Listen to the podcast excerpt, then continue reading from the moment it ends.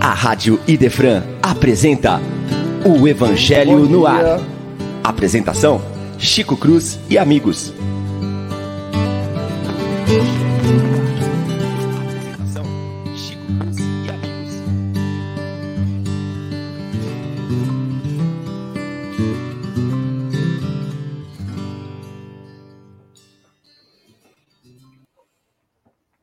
Bom dia a todos. Hoje todo mundo enchendo a tela aqui do nosso Evangelho no Ar, começando mais um programa, mais um sábado de muita alegria no nosso programa, no nosso querido programa Evangelho no Ar, onde a gente traz hoje, na ausência do nosso amigo Chico Cruz e na ausência do nosso irmão William Dias, eu trouxe, nós trouxemos o convidado, nosso irmão Ramon, que está aqui conosco para comentar o Evangelho segundo o Espiritismo. Então é uma alegria muito grande que a gente possa aí começar o nosso programa, o nosso Evangelho no ar, agradecendo ao Fadu, que está conosco na técnica, que passou a bola aqui hoje para a gente, e agradecendo a nossa audiência. Eu vou primeiro ao bom dia dos amigos, e na sequência a gente volta para falar do nosso assunto principal, do nosso assunto que é o Evangelho de hoje. Começando pelas damas, Ramon não tem jeito, tem que ser a Lívia primeiro, Paula, primeiro a Lívia. Lívia, bom dia.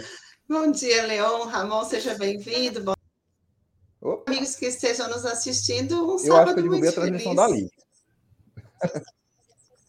Eu vou ouvir, eu cortou só um pedacinho. Oi, Lívia, acho que eu derrubei sua transmissão. Eu vou colocar aqui, vai estar aprendendo. Entendeu?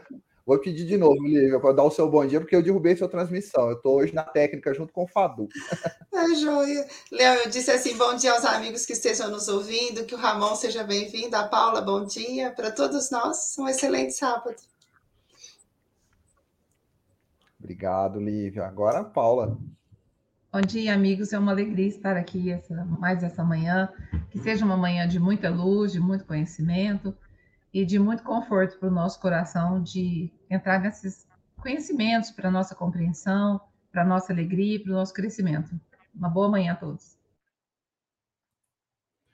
Bom, gente, agora antes de chamar o Ramon, eu vou fazer uma coisa que ultimamente está sendo um desafio para mim, porque ultimamente eu falo assim: olha, esse é meu amigo, de... e aí eu começo a contar os anos. E aí eu, a, com Ramon tem um grande facilitador que a gente teve junto na Comenesp de 2000. Então, só calcular são 22 anos, né, Ramon? Facilitou o nosso cálculo aí. Nós tivemos, nós tivemos a alegria de participar daquele encontro. Eu acho que ali é o marco do meu início de movimento de mocidade. E na semana passada, vou puxar a bola para ele se apresentar e dar o bom dia. A gente teve no Judas Iscariotes, na apresentação do aniversário da rádio. Em determinado momento, Eduardo Belli subiu para cantar no palco e eu lembrei de um momento que o Ramon era presidente da Mocidade Espírita Judas Iscariotes, nós éramos visitantes, eles recebiam várias mocidades, né? A, a mocidade chegava a ter 70 jovens às 6 horas da tarde no domingo. E a minha filha do meu lado, olha, eu tô me arrepiando de contar essa história. Falei, filha, a primeira vez que eu vi esse moço cantar foi na Mocidade Espírita Judas Iscariotes. Ele era quietinho, tímido, pegou o violão, foi para o meio do estudo, apagou as luzes e cantou Passos na Areia. Ramon, você lembra disso, Ramon? Nossa, nossa, Leão. Eu era um recém-nascido. ah, meu amigo, foi demais, né? Eu estava falando para o meu filho também, foi um momento de nostalgia. Eu falei assim, nossa, filho, eu conheço o Eduardo Belli ao mesmo, na mesma quantidade de tempo que eu conheço a mamãe, né? Porque a Cláudia e eu nos conhecemos na mocidade, né? Então foram, foram tempos especiais para a gente, marcaram nossas vidas, nos nos abriram o coração para Jesus, para o Evangelho, para a doutrina espírita. Né? Eu valorizo demais. Os amigos que eu fiz nessa época são muito especiais. São, às vezes a gente não tem tanto contato, mas a hora que a gente encontra é uma afinidade que brota assim espontaneamente, né? Então foi, foi muito bacana você ter lembrado disso. E a gente viveu muito isso ali, porque a gente encontrou muita gente ali nesse, nesse evento, né? Foi, foi maravilhoso, né? Os rostinhos desse pessoal aqui, ó, da Lívia, não sei se, puder, se elas puderam estar, mas o nosso rostinho lá da Rádio Defran estava lá, da rádio do, do, Evangelho no Ar, do Livro dos Espíritos em Destaque, foi feita uma linda homenagem, né? Passando o vídeo ali antes da apresentação, ao longo da apresentação tem alguns vídeos que mostraram trechos do nosso, do, das nossas apresentações, inclusive com os cinco em cena, né? Com o Chico, o Ilha, nós aqui, o pessoal do Livro dos Espíritos, que é o, o, o programa onde o Ramon também está aqui na rádio conosco, e é importante que a gente dimensionou né, o tamanho que a rádio uh, atingiu. Nós temos alegria, né? Hoje nós estamos aqui com a dona Irene, com a Ângela, com a Aline, com a Ana, já comentando e muito mais gente acessando pela, pela, pelo, pela, pelo rádio, né? Pelo dial, pela, não pelo dial, né? Mas pela, pela transmissão online, pelo Spotify, que o pessoal ocupa, atende e assiste os programas durante a semana. E o Fernando trouxe um dado no dia da apresentação: são mais de 10 mil acessos por semana. Ou seja, os programas da Rádio Defran, com mais de 68 mil inscritos no YouTube, um volume absurdo nas plataformas ali de, de streaming, a gente está conseguindo atingir, caminhar com essa mensagem para vários lugares do mundo. Então, esse propósito que nasceu há três anos, né? Ele está aí, graças a Deus, consolidando. A gente tem a alegria de participar desse processo, desse projeto imenso. Agradecer muito ao Fadu e ao Chico, que são os idealizadores aí, que trouxeram, nos convidaram para cá. E na semana passada foi uma comemoração muito linda dos três anos da rádio. E aproveitando, né, quem quiser assistir no canal aqui da Idefran, nós temos, tá, disponível todos os, a, toda a apresentação das 21 horas que foi efetuado com César Tucci, Eduardo Gibelli, Cacá Rezende e Moacir Camargo. Foi maravilhoso, uma apresentação única. A gente tem uma alegria muito grande de ter tido essa apresentação na cidade de Franca, tá? Mas está disponível para quem quiser nos assistir pelo YouTube, tem essa apresentação no canal aqui da rádio. No dia de hoje, nós vamos fazer, continuar o Evangelho segundo o Espiritismo, nós estamos no capítulo 16, né? Nós já estamos falando já dos itens do item 7, nós vamos trabalhar exclusivamente um grande item, né, em tamanho de, de conteúdo, em bastante informação que nos traz, que é o item 7, que são as provas da riqueza e da miséria. Me permitam, eu vou ler um trechinho e vou caminhar com os nossos comentários, a nossa roda de conversa. Eu fico, eu convido aos nossos amigos ouvintes, quiserem participar, comunicar conosco, nós estamos à disposição sempre com vocês e é uma alegria tê-los conosco. A utilidade providencial da fortuna, provas da riqueza e da miséria. O item 7 nos diz o seguinte no capítulo 16: Se a riqueza devesse ser um obstáculo absoluto à salvação daqueles que a possuem, assim como poderia inferir de certas palavras de Jesus, interpretadas segundo a letra e não segundo o espírito. Deus, que a dispensa, teria colocado nas mãos algum instrumento de perdição sem recurso? Pensamento que repugna à razão? A riqueza é, sem dúvida, uma prova muito difícil, mais perigosa que a miséria pelos seus arrastamentos, as tentações que dá, a fascinação que exerce e o excitante supremo e, e é o excitante supremo orgulho do egoísmo e da vida sensual. É o laço mais poderoso que liga o homem à terra e afasta os pensamentos do céu. Produz tal vertigem que se vê frequentemente aquele que passa da miséria à fortuna esquecer depressa da sua primeira posição aqueles que o dotaram, aqueles que o ajudaram e se tornar insensível, egoísta e vão.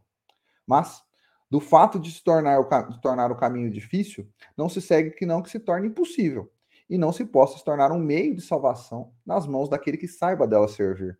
Como certos venenos podem devolver a saúde, se são empregados com propósito e discernimento.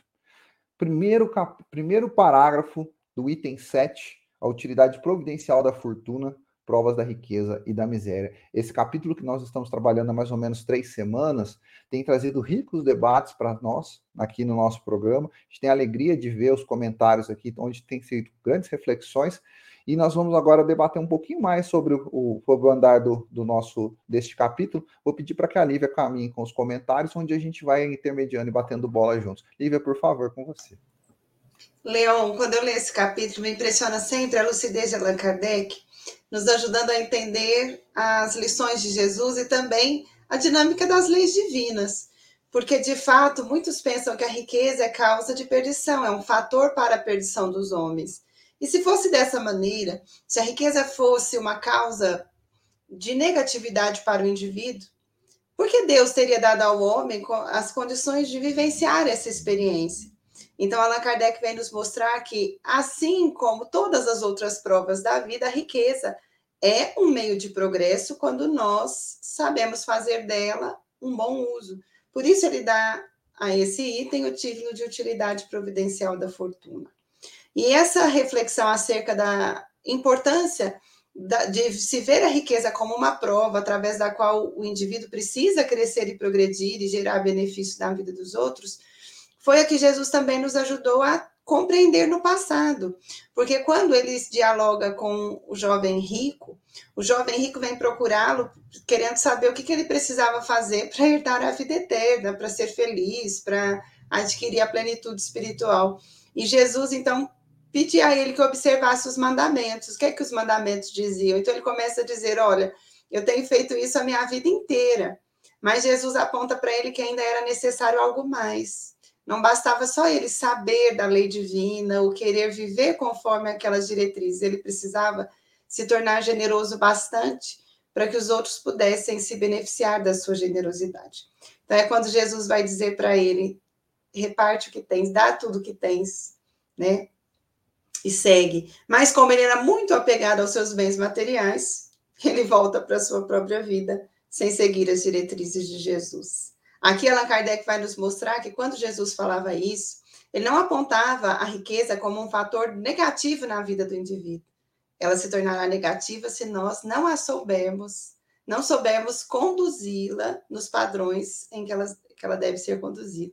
Então, quando Jesus falava com o jovem rico, é porque ele percebia que ele podia até perante os homens comparecer como um homem bom, mas ainda era demasiadamente apegado às suas posses, o que o impediria de ser feliz em profundidade. Então, esse item é muito rico. Me chama muita atenção quando eu leio essa reflexão de Allan Kardec. Leon. Tenham paciência comigo, estou aprendendo a técnica, colocar meu rostinho para lá, voltar. Então, quem nos assiste pelo YouTube hoje, hoje eu estou sendo um pouquinho de Carlos Jimenez, mas Carlos Jimenez tem alguns anos de experiência, jornalista premiado nessa cidade de Franca nessa semana. O Leon está aqui hoje aprendendo um pouquinho da técnica e ouvindo com muito carinho as palavras dos nossos amigos sobre esse capítulo. Eu vou fazer um, um, um breve comentário sobre o que a Lívia está trazendo para a gente nas, nas leituras que a gente fez ao tempo, na, nas mensagens passadas, nos dois, três sábados para trás, a gente focou bastante nessa questão da, da, do dinheiro como ferramenta, né? Como um instrumento. E às vezes a gente ouve falar como algo endemoniado, algo é, perigoso, a relação de amor e ódio muito intensa, levando as, como a gente viu falar próprio, nas próprias palavras do Evangelho, a proximidade ao egoísmo muito grande, chamando muita atenção de todos.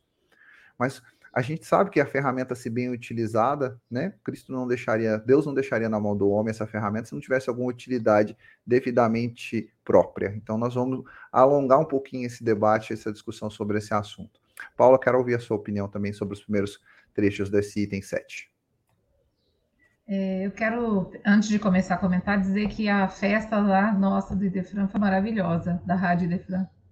E foi um momento, gente, que é muito bonito ver pela internet, mas a energia que estava lá no dia, gente do céu, foi uma coisa assim, de levar a gente um pouquinho lá para mais perto de Deus aquele momento. Foi maravilhoso todos que estiveram lá e o, todos os pensamentos ali emanados ali no bem e, e nessa diversão amorosa. Então foi muito bonito. Eu agradeço a todos os organizadores e cumprimento todos que né, participaram ali para oferecer esse momento de comemoração tão importante, né? É, agora, voltando aqui para o nosso estudo, a Lívia fez os comentários até explicando um pouco é, a questão do jovem, porque não, é, a gente pode ficar confuso. Mas ele falou, Messi, mas eu quero seguir com você, eu te amo. Por que, que eu não posso seguir?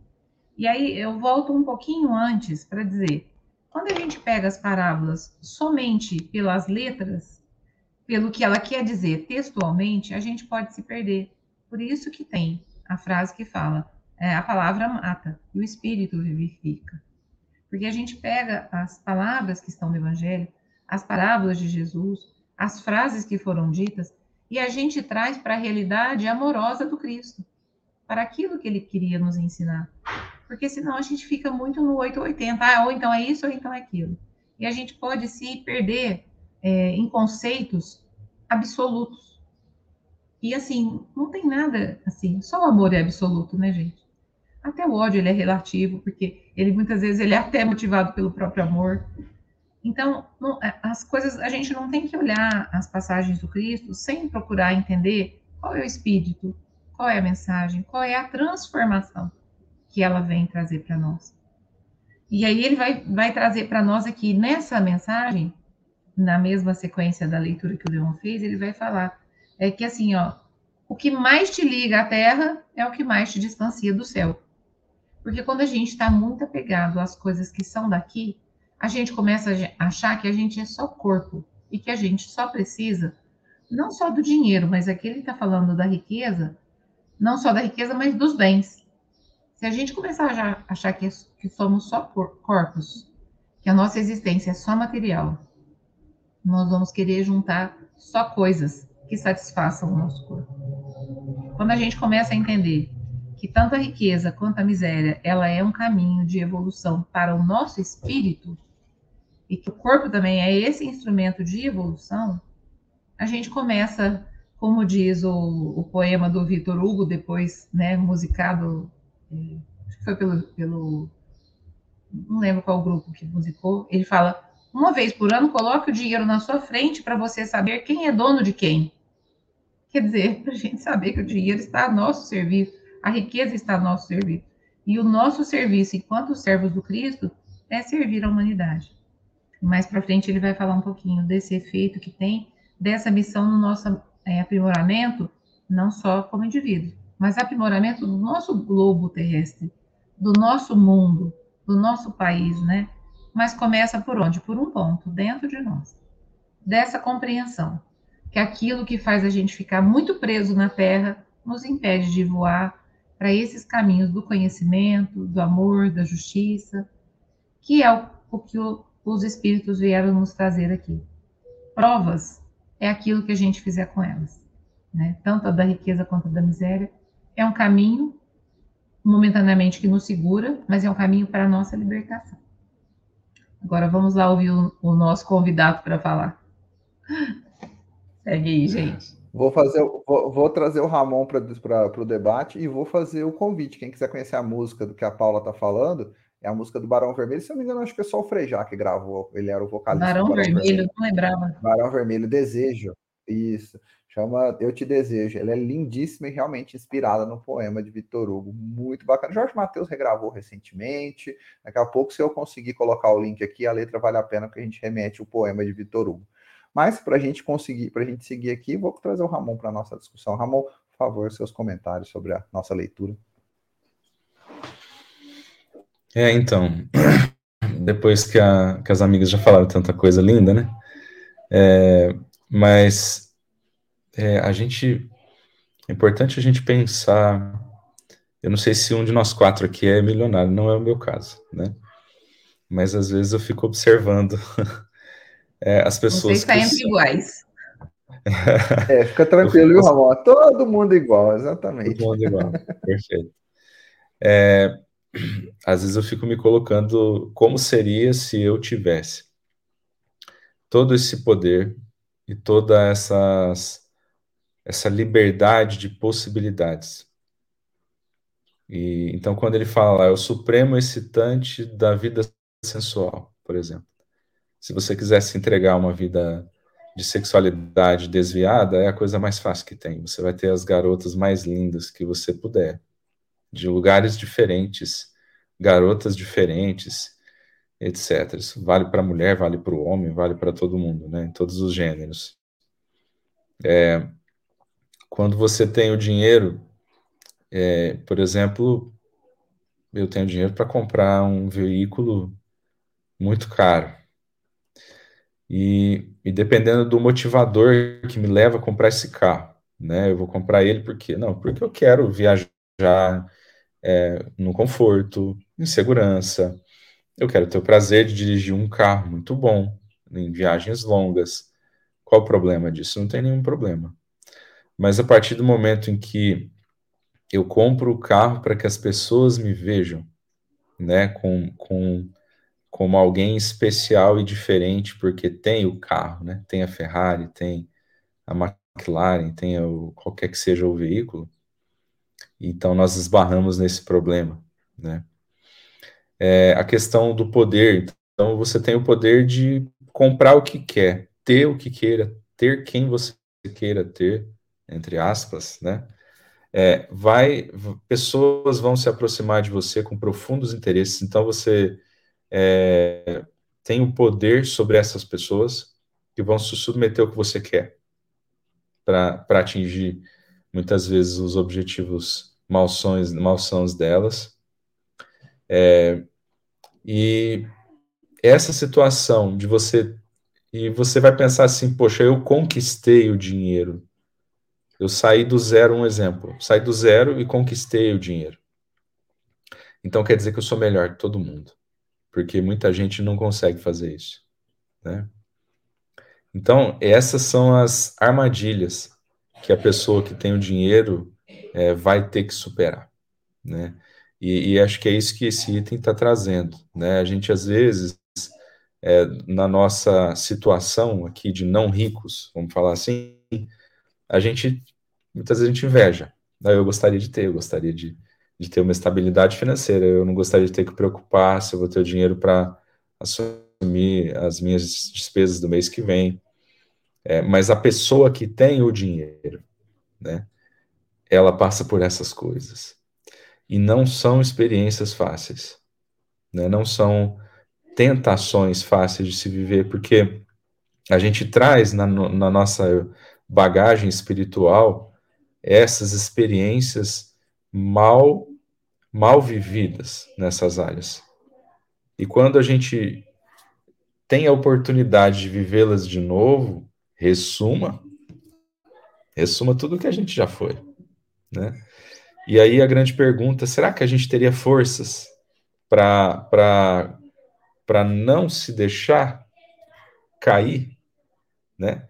Então é por isso que o evangelho está trazendo que a riqueza é uma prova muito mais difícil do que a da miséria né? Porque quando a gente não tem as, as, as condições, a gente está com a vida ali meio cerceada, nós não estamos expostos em pé de igualdade com essa, essas tendências, né? essas, essas possibilidades. Não estou dizendo aqui que todo mundo tem que ser pobre, aí já é outro assunto, a gente pode continuar discutindo depois, mas é, o olhar que é importante, né? É, a gente às vezes vê um rico, por exemplo, que infelizmente cai nesses pontos que nós comentamos aqui. Ao invés da gente ficar julgando, aquele cara é assim, ele fez assim, a gente tem que se lembrar. Né? Falar assim, puxa vida, cara, se eu estivesse no lugar dele, será que eu ia aguentar? Né? Será que eu ia é, conseguir fazer diferente? Né? Porque uma coisa é você teorizar, outra coisa é você viver, né? É, e aí, refletir sobre isso, mesmo não estando na riqueza, é importante, porque a gente vai acumulando é, discernimento para quando chegar a nossa vez. Se não for nessa existência, vai ser em outra, assim como já vivemos no passado. Né?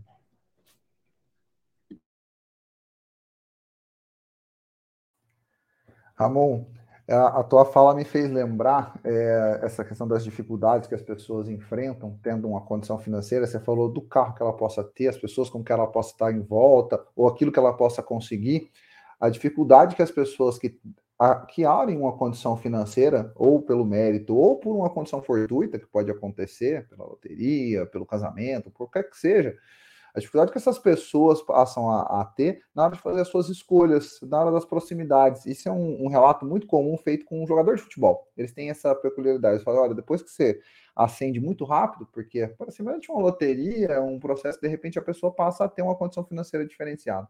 Então, assim, é difícil porque a gente sempre foi a, dado a ter os amigos, as pessoas se aproximarem com interesse na gente.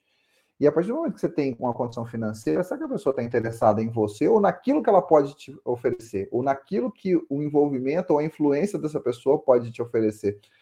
Eu já vi alguns depoimentos de, atletas, de artistas, dizendo isso, realmente essa preocupação. Será que as pessoas se preocupam como elas estão próximas de mim, pelo interesse pela, genuíno pelo que eu ofereço a essas pessoas?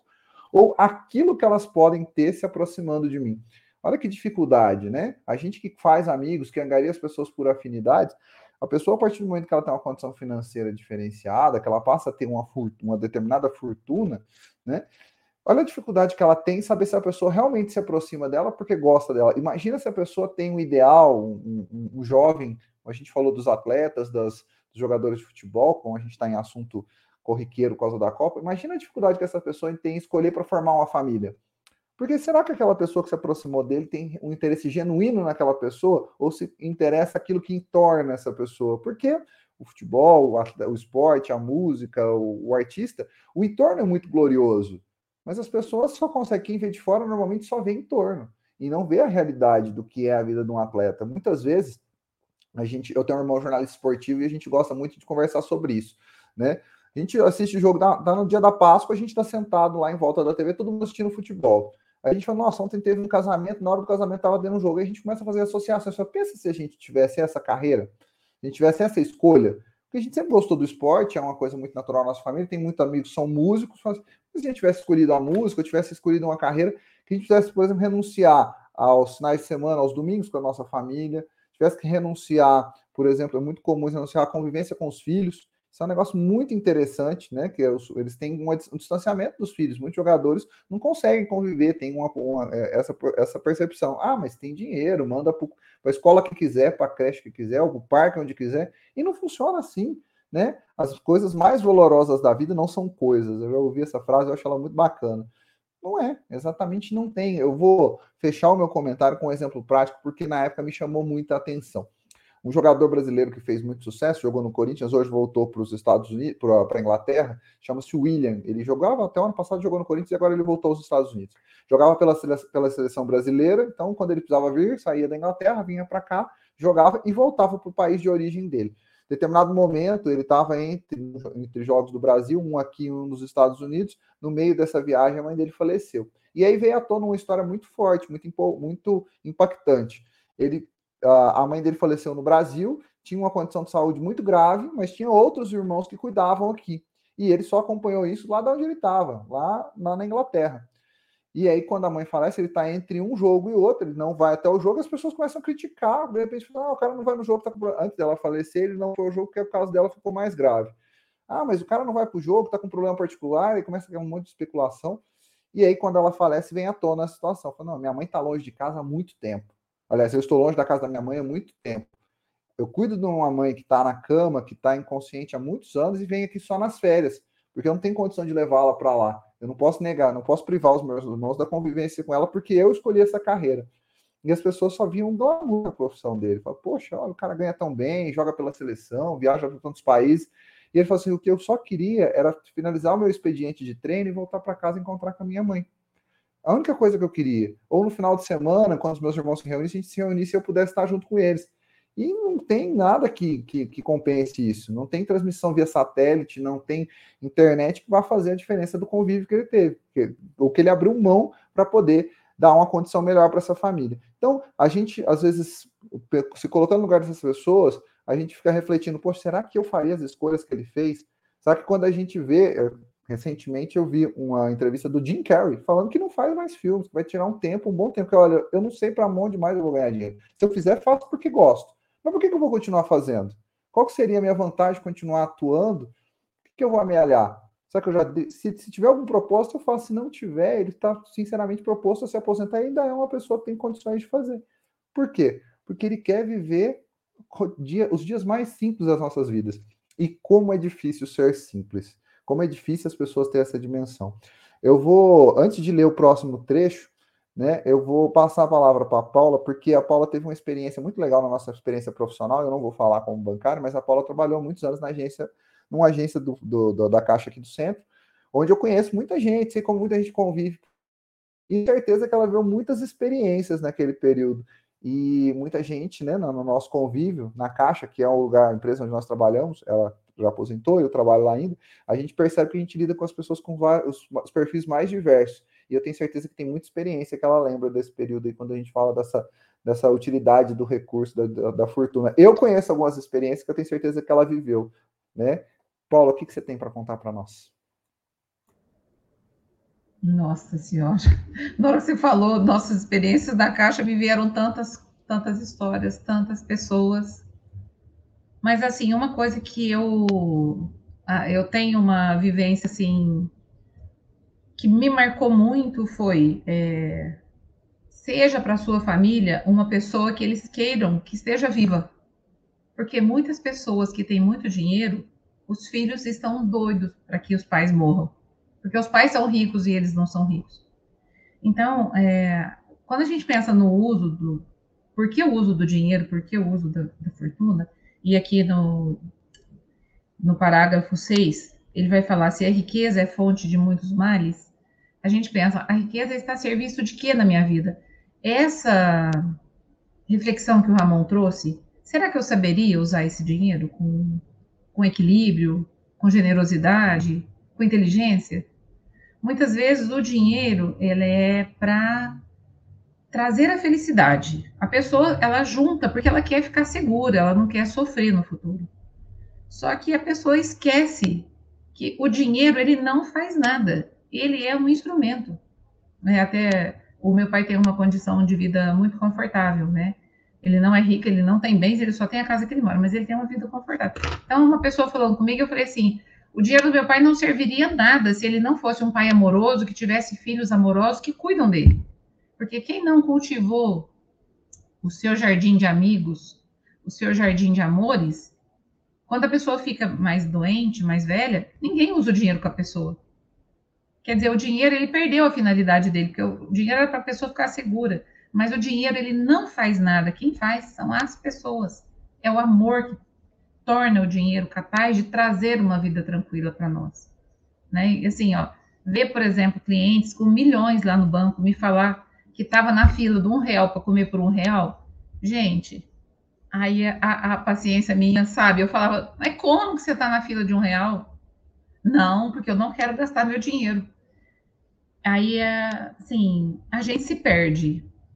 E quando pensamos nas provas, o Ramon trouxe um outro lado, a, a questão do dinheiro, a gente tem que lidar com as pessoas que não nos amam totalmente, que estão só interessadas, a gente lida com a inveja, a gente lida com a falta de compaixão. Porque as pessoas pensam, ah, mas ele é rico mesmo, ele vai se virar nessa prova.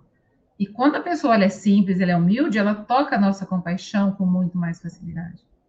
Então, até o nosso orgulho, a nossa vaidade, ela, a gente mesmo vai nutrindo, porque a gente vai falar, nossa, essas pessoas estão comigo, que bom que elas estão comigo, e a gente esquece dos amores, das amizades simples que o Leão falou dessa companhia que a Lívia lembrou do rapaz, que ele falou assim: ó, vem ficar comigo desinteressadamente, larga todas as coisas, porque o que você vai ter comigo é um caminho de amor. Então, lá no banco, a gente teve várias experiências que a gente olhava e falava: gente, a pessoa juntou para ser feliz, para ter tranquilidade, e o dinheiro virou o inferno.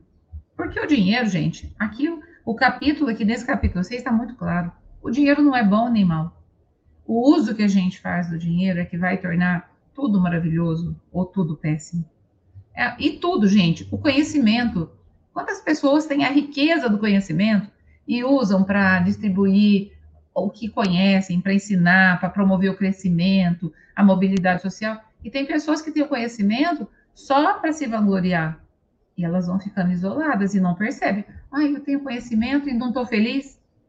Estou com vários problemas, estou me sentindo isolado, estou triste, estou sozinho a internet. A internet é uma fonte rica, de riqueza, não é, gente? Riqueza de conhecimento, palestra, show do, do Idefran, Evangelho no Ar, Livro dos Espíritos.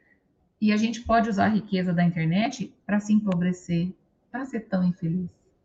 Então, vamos pensar na riqueza aqui, eu, eu fiquei pensando, que toda riqueza tem que trazer uma felicidade que é para nossa alma. E não pode ser só para nós. Tem que ser pensar, e para quem mais? Quem mais está se beneficiando? E quanto maior a riqueza, mais gente a gente tem que trazer. Quanto maior o conhecimento, mais gente você pode ensinar.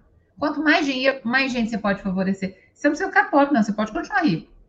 Você vai favorecer. Quanto mais a gente tem, a quem mais foi dado, mais será pedido. Então, tanto no dinheiro de quem tem milhões, quanto quem tem muito amor, vai ser pedido muito, né? Eu acho que esse capítulo, para mim, ele fala muito disso. As coisas, elas não são nada, são só coisas. Elas são só coisas. A gente é que vai dar o sentido para as coisas. Para que, que é isso aqui? Para que, que é o conhecimento? Para que, que é o dinheiro? Se a gente der um sentido, um sentido justo, que Jesus sempre nos trouxe a justiça, um sentido amoroso, que ele sempre nos falou do amor, a gente vai encontrar felicidade, porque a gente não vai estar sozinho.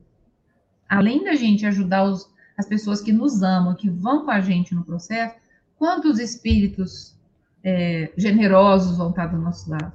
Quantos espíritos amorosos vão estar com a gente? Se, se nós pegarmos a nossa riqueza e puder trazer um monte de gente para ser rico com a gente, qualquer que seja a nossa riqueza. Ainda que a sua riqueza seja cozinhar bem, vai colocar amor numa sopa, é uma riqueza. Ainda que a sua riqueza seja costurar, vai ajudar a fazer, trabalhar no bazar, recuperar as roupas, quem vende traz para casa o dinheiro, quem compra, compra uma roupa barata no bazar. Gente, todo mundo tem uma riqueza. Qual é a sua riqueza, ouvinte? Qual é a minha riqueza? Qual é a riqueza do Ramon, da Lívia, do Leão? A riqueza tem que trazer felicidade, viu, gente? Se você está infeliz com a sua riqueza, talvez ela esteja sendo mal utilizada. E foi isso que eu pensei. O Leão me pegou desprevenida. Ô, Paula, me perdoa. Eu tava. É porque eu fico muito preocupado, né? Se eu contar todas as histórias, quando esse, esse capítulo mexe muito com meus dias, com a minha vida, com o meu cotidiano, que eu trabalho literalmente o tempo todo com questão financeira. E eu tenho, graças a Deus, eu tenho um ombudsman. Vocês conhecem o que é isso? Essa figura no jornalismo? O jornalismo tem um figura, uma figura que assiste os programas e fala assim: ó, não faça isso, fala dessa forma. Né? A ouvidoria da, do jornalista chama ombudsman. Eu tenho, chama Ana Paula, casei com ela. Ela fala assim: você dá muito exemplo seu, você só conta suas histórias. Aí eu falo assim: meu Deus, eu sou um Forte Gump. E aí eu começo a assistir o programa de novo e falo: meu Deus, contei outra. Entendeu? Então eu então como eu precisava contar as histórias do banco, eu tabelei com a Paula, que eu sabia que ela tinha uma história, e essa história que ela mencionou, eu já ouvi falar, tá? Eu ouvi falar justamente de gente que, por exemplo, uma história muito parecida nessa história, hein? Uh, ela ia, tinha condições financeiras, e aí o pessoal falava assim: ó, é, ela pegava o dinheiro com um colega para ir lá almoçar. Ah, dá o dinheiro para almoçar. Aí um outro colega falou: por que, que você dá dinheiro para aquele cara milionário almoçar? A outra alternativa é almoçar com ele. Nossa, mas é tão ruim assim, faz, faz a experiência. Aquilo chocou muito, né? Porque realmente era uma pessoa que ninguém queria estar com ele para sentar para almoçar. E ele tinha muito dinheiro e ele pegava o dinheiro. Não, a outra alternativa é almoçar com ele. Falei, Meu Deus do céu, que situação. A Paula sabe dessa história também. Eu só quero passar para o comentário do Ramon e da Lívia, então vocês se preparem, tá? Que eu quero ler um pedacinho aqui, tá? Não, é, deixa eu só falar uma coisinha ah. na sua fala. Claro. A gente tem ricos que são pobres e pobres que são ricos, não é? Esse aí, ele era um rico estava pobre de amizade, pobre de companhia, e estava rico de solidão e de dinheiro, né? Vamos questionar, né? Entendi. Os pobres que são ricos e os ricos que são pobres. É, é, eu vi alguma coisa parecida com isso, que gente que tem gente que é tão, tão, tão miserável que só tem dinheiro. Achei isso muito forte. Nossa, aquela pessoa é tão miserável, a única coisa que ela tem dinheiro. Quero, é, nessa linha, vou construir um raciocínio com vocês aqui. A Paula leu o primeiro trechinho sobre a riqueza. A riqueza é fonte de muitos males, ela excita as más paixões, ela provoca abusos, crimes, e é preciso, se não tomar a coisa, mas é o homem que dela abusa, como abusa dos dons de Deus. Pelo abuso, ele torna pernicioso o que lhe permitia ser mais útil. É a consequência do estado de inferioridade do mundo terrestre. É, esse abuso, eu gostaria de associar isso como fuga. Tá? Muita gente foge pelo dinheiro. Se eu tenho uma riqueza, aí eu falo, não, eu tenho meu recurso, eu fujo dos problemas do convívio, do convívio com as pessoas, da solidariedade, da, de todas as virtudes, você foge para aquilo que você tem em, em, abundância, seja dinheiro, seja conhecimento, e às vezes é pura e simplesmente fuga.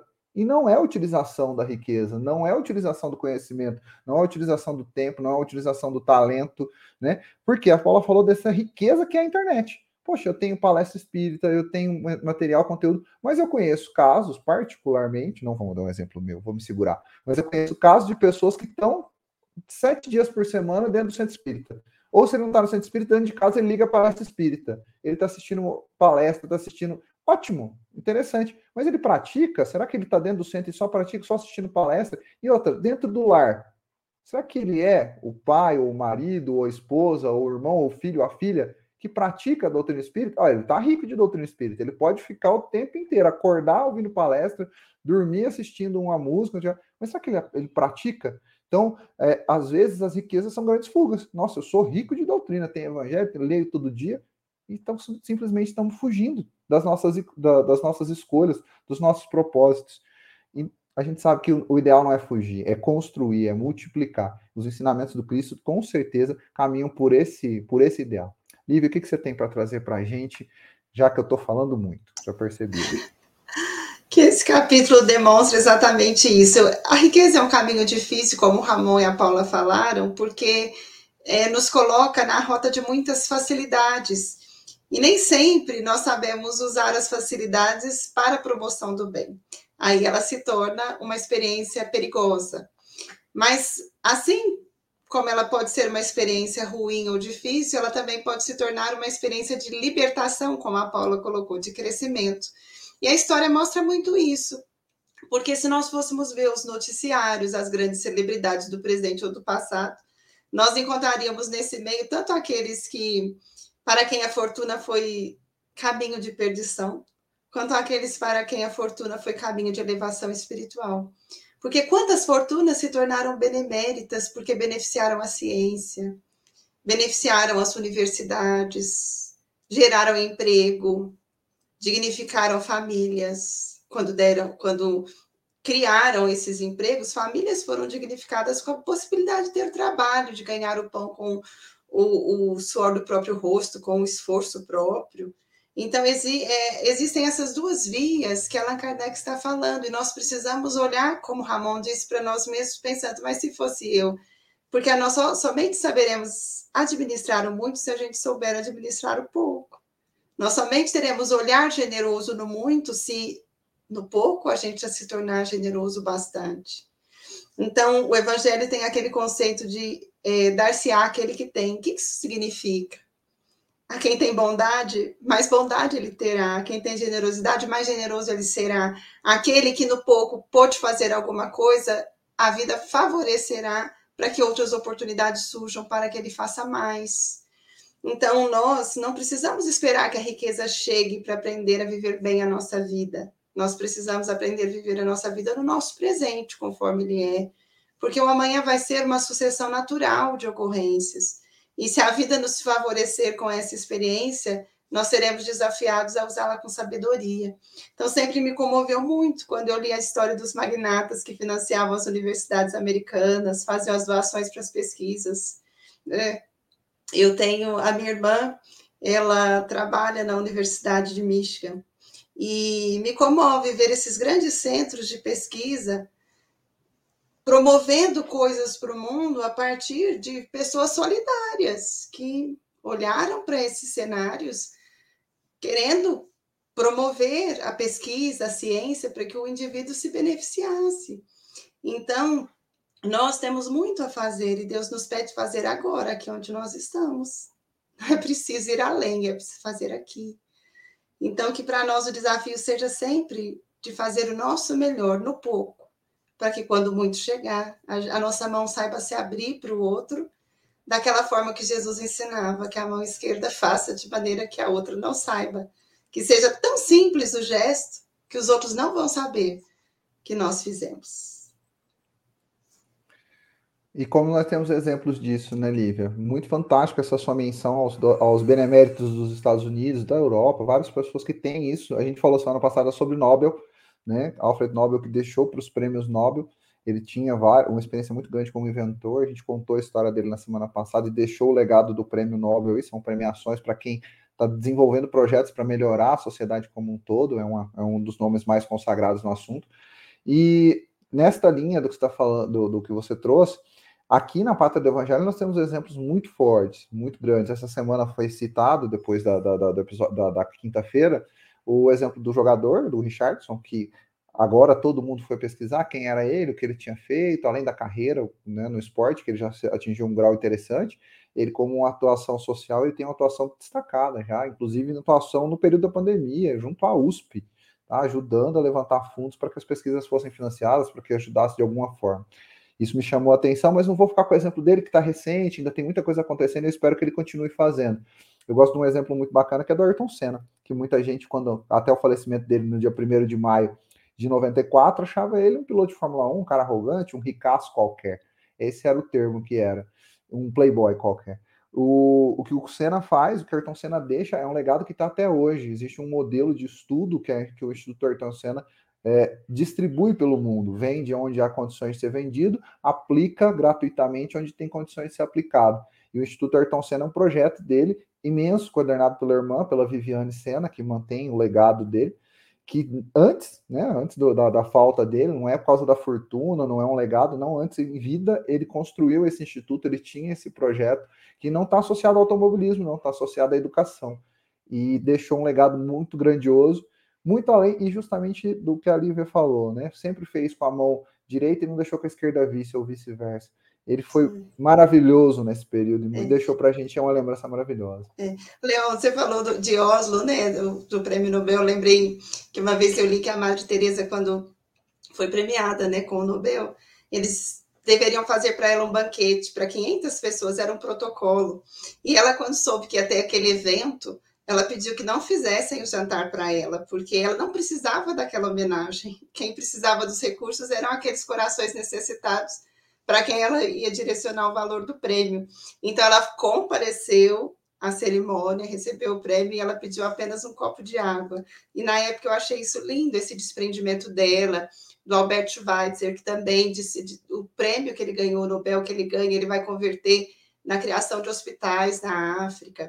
É, nós vamos ver também Chico Xavier, Divaldo Franco, que, que exemplos comoventes, porque os livros vendidos, os recursos que advêm dessas vendas dos livros que eles psicografaram se, se tornaram benefício em tantas vidas. Né? A Mansão do Caminho é um exemplo lindo, notável, do, do bem empregado, da riqueza, no sentido de o exercício do bem acolhendo os outros. Nós vemos a tarefa de Chico Xavier permitindo que o, o bem passou pela mão dele, mas se direcionou para outros corações.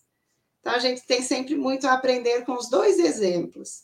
Com o exemplo daqueles que caem pela fortuna, a gente aprende o que não deve fazer quando for a nossa vez.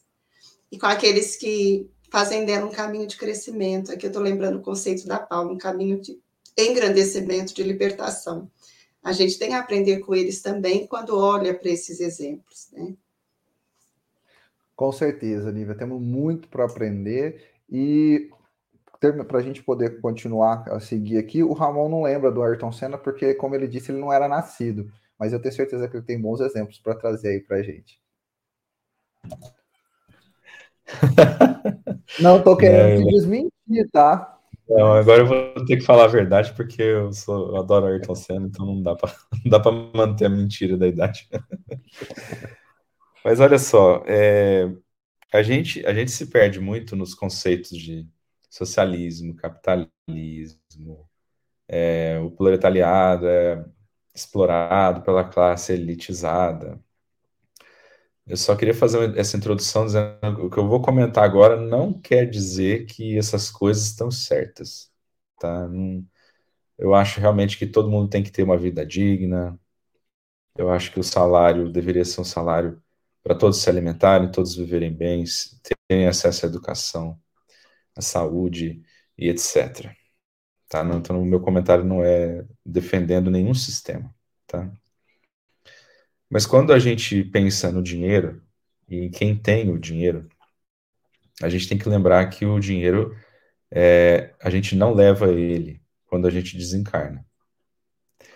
E, e, a pessoa que, que conseguiu conquistar, ou recebeu por herança, ou o que quer que seja, ela tem a parcela de mérito próprio, de muito esforço, de muito trabalho, de muita realização, mas tem a parcela que é de Deus, para conjugar as coisas, para conjugar os planetas.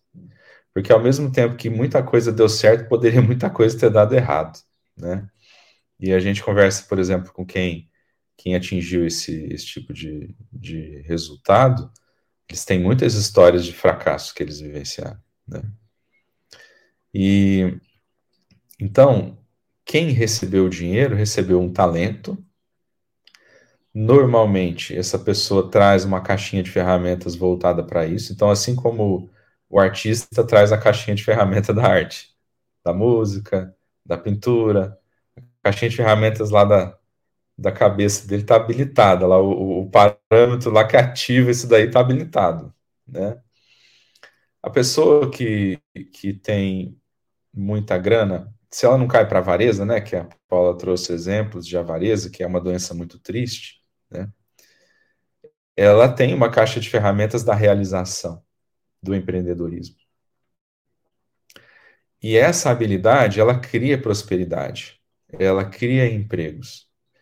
As pessoas falam muito assim, ah, concentração de renda é um problema, concentração de renda é um problema, mas espera aí, quem que é o dono desse dinheiro aí? Ele está usando esse dinheiro para ele? Onde que está o dinheiro? Cadê? Está lá na mão dele? Está na mala? Tá, tá... Ele está gastando tudo? Não, ele não está gastando. Está na empresa, está no outro investimento, está tá circulando esse dinheiro. Ele está ele tá habilitando coisas e realizações. Então, o que ele, máximo que ele é, é um gestor. e ele tem acesso a fazer escolhas. Por isso que ele é o gestor do dinheiro. E Deus espera que ele faça as escolhas acertadas, considerando a grande família que ele é responsável. Então, seus, seus funcionários, os seus beneficiários, se forem trabalhos sociais, é, a própria família carnal, é, ele tem deveres a cumprir com, com essa grande comunidade que está ligada à gestão do recurso que Deus confiou para ele. E lembrando aquela história, né, que Deus não dá fardo mais pesado de que ninguém pode carregar. Então, se aquela pessoa teve é, acesso a essa experiência, havia uma expectativa de sucesso, né? Se ela conseguiu ter o sucesso ou não, em partes ou totalmente, é, diz respeito à consciência dela. Mas a gente não pode amaldiçoar a pessoa só porque ela tem muito dinheiro, né?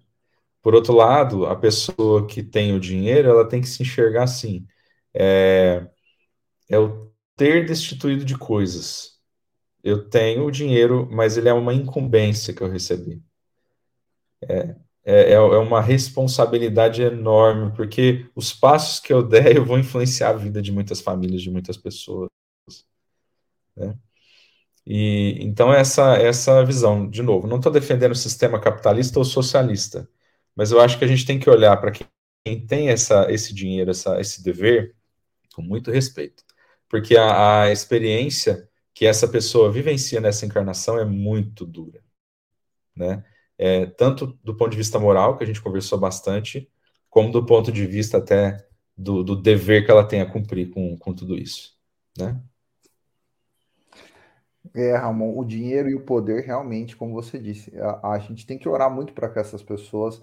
Eh, quando penso no poder, lembro quando perguntaram para o Chico que ele falava sobre os políticos. Olha, eu peço que orem muito por eles, porque há uma responsabilidade muito grande para essas pessoas, né? O, a pessoa que também tem um recurso financeiro, com certeza ele também nós temos que orar muito para que ele prospere. Meu pai trabalhou no Amazonas por muito tempo, está na audiência aqui, e a gente vê muito operário questionando o patrão, como você falou, em modelos, força de trabalho e a gente talvez pudesse ter um modelo diferente. O guru da, da Luiz Helena, o Oscar Motomura, que tem um projeto chamado Manaquei, imenso, o Ramon com certeza já ouviu falar também, porque eu sei que né, é muito famoso no meio corporativo, ele fala que a riqueza ela não pode ser simplesmente, né, a gente tem que questionar onde ela está concentrada, e sim com a forma que as pessoas estão distribuindo e utilizando essa riqueza.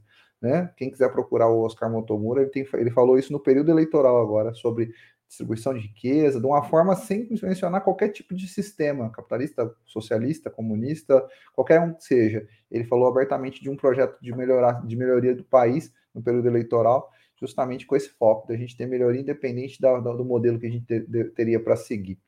Mas falando em tempo a seguir, a gente está com o tempo se esvaindo, vou passar para a Paula fazer os, os, comentários finais dela aqui. Nós temos aí sete minutinhos, ela comenta e na sequência a gente já vai caminhando para o nosso encerramento. Paula, quero ouvir você mais um pouquinho.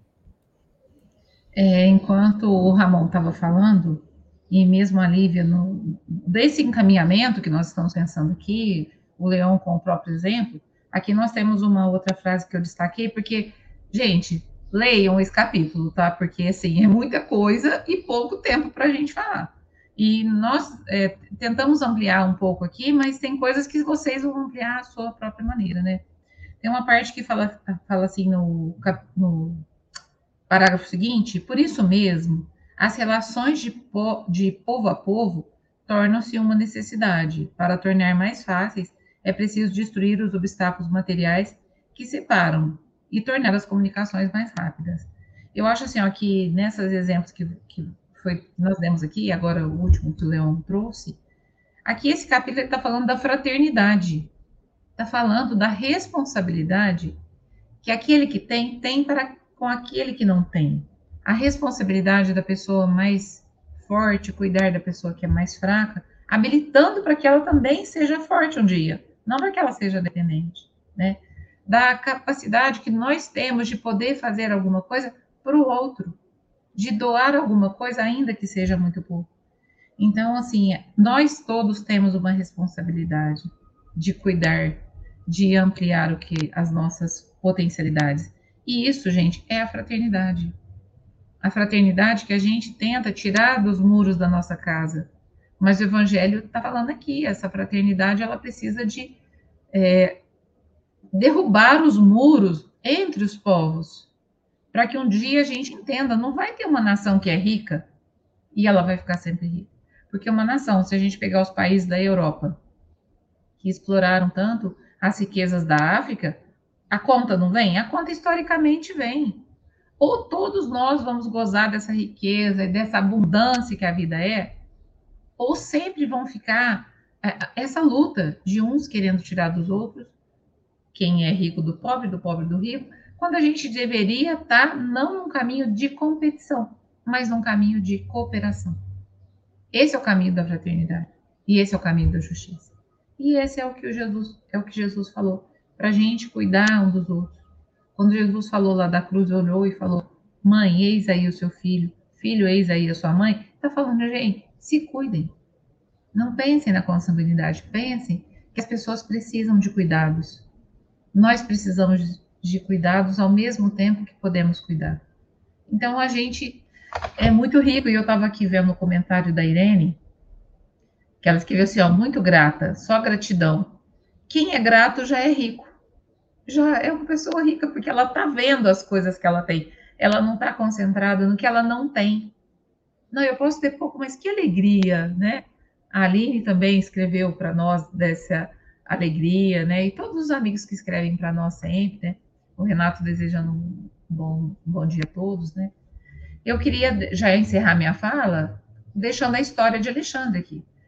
Quando Alexandre o Grande estava se aproximando, ele falou que ele tinha três desejos: que o seu cartão, que o seu caixão fosse transportado pelas mãos dos médicos, que durante o seu caminho até o túmulo seus tesouros fossem espalhados e que as suas mãos fossem deixadas para fora do caixão, balançando no ar. Aí os seus discípulos não entenderam, mas por quê? Ele falou: Eu quero que os médicos saibam que eles são ricos de conhecimento, mas que eles não têm poder perante Deus e perante a morte. Eles têm uma determinada riqueza, mas a grande riqueza é de Deus. Eu quero que o chão seja coberto com os meus tesouros, para que as pessoas possam ver que tudo que aqui foi conquistado, aqui será deixado. E que as minhas mãos balancem no vento, para que as pessoas possam ver que de mãos vazias viemos e de mãos partido, de mãos vazias partido, partimos. Então, só vamos levar o que estiver no coração. Só o amor vai nos acompanhar. Só as amizades, as orações estarão conosco. E é assim que eu desejo um ótimo final de semana a todos. E que Deus nos abençoe e nos dê discernimento para utilizar qualquer que seja a nossa riqueza. Obrigada, amigos. Nossa, Paula, lindo, lindo, lindo, lindo seu fechamento, a sua despedida. Muito obrigado pelas suas palavras mais uma vez. Lívia? Leon, vou pegar a ideia do Ramon. Deus nos deu uma incumbência, né, Ramon? Então, que a nossa incumbência seja realizada com esse amor que a Paula falou, com essa generosidade, esse desprendimento. E nós seremos realmente felizes, ricos dessas coisas que nada vai tirar de nós. Um excelente sábado para todos. Muito obrigado àqueles que nos acompanharam. É sempre uma alegria imensa fazer parte desse programa e ter essas pessoas nos ajudando a torná-lo mais rico do que ele já é. Obrigadíssimo. Nós que agradecemos, Lívia. E agora vou ouvir o Ramon para se despedir conosco. Agradeço mais uma vez, Leão, pela oportunidade. vou ler uma poesia da Maria Dolores, aqui, psicografia do Chico Xavier, chama Cédula de Luz.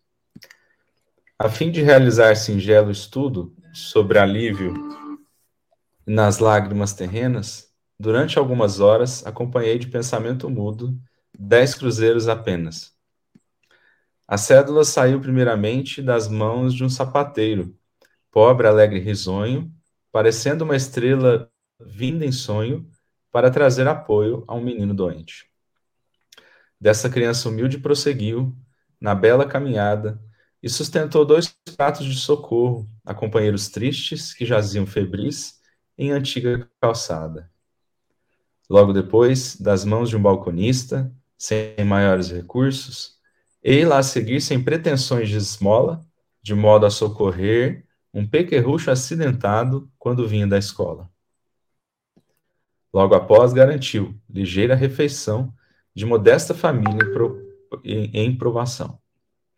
Ao terminar o dia, a cédula fizera tanta luz, tanto amor, tanta alegria, que levantei o coração e, ansiando exprimir o meu louvor, só consegui dizer: Ó oh, providência eterna, pela bendita possibilidade com que simples moeda, obedecendo ao teu amor, pode criar no mundo tantos samaritanos e tantos sirineus, pelo dinheiro que nos dás, no trabalho e na paz, ser louvado, meu Deus. Maria Dolores. Ramon, eu tenho uma alegria imensa de te receber aqui mais uma vez no Evangelho no Ar. Eu agradeço pela gentileza de atender o convite. Você já teve no Livro dos Espíritos, teve aí duas horas na, na, na nossa audiência. Obrigado por, por, mais uma vez nos aceitar aqui. Eu fico muito feliz de te ver aqui comigo. Me sinto de volta aos tempos de mocidade. Rejuvenesce quando a gente te ouve aqui dizer que a gente vai te ouvir mais vezes. Parabéns, adorei a, a poesia. Maria Dolores é sempre maravilhoso para fechar. E adorei muito a presença dos nossos ouvintes com muito carinho, escolhendo aí cada um dos comentários. Queria mandar um abraço especial para o meu amigo Renato, irmão da Roberta e da Raquel, filho da dona Gui, uma família que eu gosto demais, que eu amo, tenho um carinho imenso. Mandar um abraço para eles, que eles possam aproveitar ao máximo aí o final de semana e a todos os nossos ouvintes. Não, a figura do Renato, eu mando meu abraço a todos os nossos ouvintes que nos acompanham, que estão conosco aqui mais uma semana, que a gente possa estar junto ao longo das próximas semanas. Obrigado por a todos vocês que nos acompanham e até o próximo Evangelho no Ar. Um abraço a todos.